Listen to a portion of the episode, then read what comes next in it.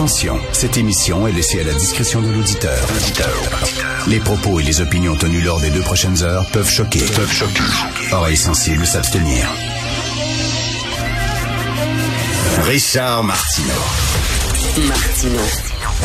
Un animateur pas comme les autres. Richard Martineau. Cube Radio.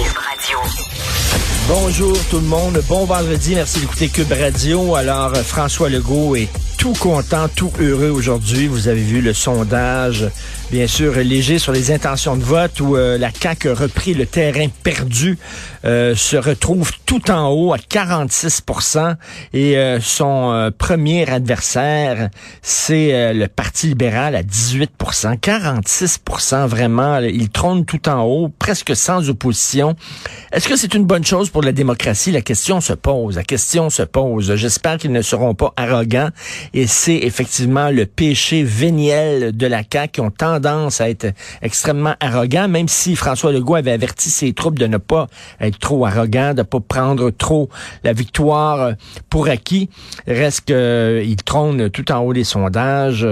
Je ne sais pas si c'est une bonne chose. La- les moins bonnes nouvelles, comme disait Mario Dumont dans sa chronique aujourd'hui, les moins mauvaises nouvelles finalement, c'est pour euh, le Parti conservateur du Québec qui est rendu, euh, qui est toujours à 14 qui plafonne, mais qui est très fort euh, euh, dans la région de Québec. D'ailleurs, euh, si j'étais Éric Duhem, je changerais le nom de mon parti au lieu du Parti conservateur du Québec. J'appellerais ça le Front uni contre les kleptomanes, le FOC. Le FOC. Votez FOC. Parce que c'est un peu ça, hein, le parti d'Éric Duhem, c'est comme, on est contre. On est contre l'establishment, c'est fuck, fuck tout. Je me souviens en 2012, euh, lors du printemps érable, il y avait un étudiant qui se promenait avec une pancarte et c'était écrit fuck tout dessus. Euh, c'est comme on est contre, on est contre la CAQ, quoi qu'ils disent, on est contre. Donc dans la région de Québec, on sait que c'est la région la plus contre. Alors euh, donc euh, Ér- Éric Duhem est fort là, mais il perd des points auprès des francophones. Par contre, avec ses prises de position, j'imagine, contre la loi 96 et le PQ, on n'en parle plus, ils sont rendus à 8% c'est vraiment catastrophique. Donc, euh, est-ce que c'est une bonne nouvelle pour la démocratie? J'en doute. Nous allons en parler tantôt avec nos amis Jean-François Lisée et Thomas Mulcair. Euh, un texte intéressant dans euh, le National Post où un commentateur dit, euh, parce qu'il a entendu certains politiciens canadiens euh, parler de la loi sur les armes à feu suite à la, au massacre du Texas. Et, et le, commentateur du National Post dit, coudon, entendre ces Canadiens-là, là, on vit aux États-Unis. Et j'aimerais rappeler à ces gens-là là, qui qui qui, ce qui s'est passé euh, au, euh, au Texas euh, pour le compte de leur propre parti. J'aimerais leur rappeler que nous ne vivons pas aux États-Unis et les lois concernant les armes à feu, les lois au Canada n'ont rien à voir avec les lois américaines, mais rien à voir. Et vraiment, ça, c'est un phénomène que euh, j'observe depuis euh, longtemps. Mathieu Bocoté en parle aussi souvent. Euh, c'est peut-être à force de regarder les Netflix et les Crave de ce monde, je sais pas, on pense qu'on vit aux États-Unis, euh, on, on pense que ce qui touche les États-Unis nous touche aussi. Mais j'ai vu récemment dans 24 heures un texte où on donnait euh, la parole à trois militants, trois activistes québécois noirs pour les deux ans euh, de la mort de George Floyd, euh, savoir bon qu'est-ce qui s'est passé, est-ce qu'on a fait des progrès au point de vue des relations envers les personnes racisées? Et je lisais ce que avaient à dire ces trois militants-là et on dirait qu'on vivait en Alabama.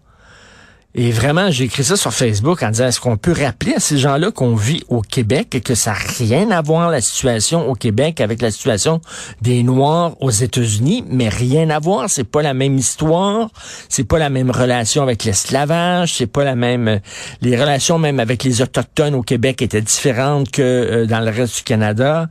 Euh, est-ce qu'on peut, s'il vous plaît, mais on, notre imaginaire, c'est Robert Charlebois qui chantait Vivre en ce pays, c'est comme vivre aux États-Unis.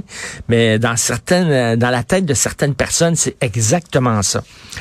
Et euh, euh, j'entendais tantôt ma conjointe, Sophie Durocher, parler avec Philippe Vincent Foisy de ce cet, éditorial, cette chronique complètement délirante du Washington Post sur la loi 96 et ce qui se passe euh, ici. C'est comme euh, à lire ce gars-là, là, il y a vraiment des inspecteurs, des policiers de la langue qui entrent dans les maisons pour voir si euh, les gens parlent français. C'est vraiment délirant, mais pas besoin de lire le Washington Post pour lire des positions extrémistes et délirantes comme ça. Lisez Yves Boisvert aujourd'hui.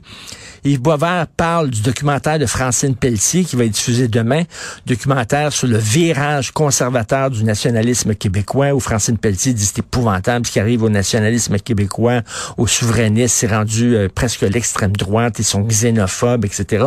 Francine Pelletier, qui, je, je tiens à le rappeler, a été renvoyée du devoir parce qu'elle faisait écho à des théories du complot complètement farfelues sur un supposé médicament miracle. Elle avait écrit n'importe quoi euh, sans sans vraiment euh, s'informer euh, auprès des sources scientifiques euh, qui sont qui sont crédibles. Elle avait écrit un texte complètement délirant. C'était presque la, théorie du complot. Elle avait déjà écrit aussi Francine Pelletier. Hein, comment ça se fait euh, euh, qu'on est contre euh, le voile intégral alors que ça fait deux ans qu'on porte le masque et personne n'en fait grand cas? Elle faisait un lien entre oui, oui, oui, le masque sanitaire lors d'une pandémie et le voile intégral islamiste. N'importe qui qui a le quotient intellectuel supérieur, celui d'une courgette, sait qu'il n'y a aucun lien à faire ces deux affaires-là, mais elle avait écrit une chronique là-dessus. Donc, Francine Pelletier, qui fait la leçon avec un documentaire qui va être diffusé demain soir, et Yves Boisvert a trouvé ça fantastique, ce documentaire-là, extraordinaire. Euh, oui, parce que c'est vrai que les souverainistes ont entrepris un virage ethnocentrique, c'est du, euh, ça pas de sens, c'est de la xénophobie, c'est de l'hostilité envers les femmes musulmanes, ils sont anti-immigration, c'est euh, la preuve d'un rapetissement, d'un repli sur soi des nationalistes québécois etc., etc. Donc, euh, vraiment, Yves Boisvert qui en, qui en démarre pas. D'ailleurs, il s'est fait répondre de façon assez cinglante par Louise Baudouin, hein, parce qu'Yves Boisvert disait, mais pourquoi François Legault ne fait pas le discours du centaure, hein, ce que Lucien Bouchard avait fait, là, euh, tendre la main auprès des, des, anglophones? Pourquoi François Legault ne fait pas exactement la même chose? Et euh, euh Louise Baudouin, il lui a répondu de façon assez cinglante, mais bref, euh, ça risque de brasser dans les camps souverainistes avec la diffusion demain de ce reportage de François Pelletier ce documentaire qui, n'est pas biaisé, absolument pas tout à fait objectif.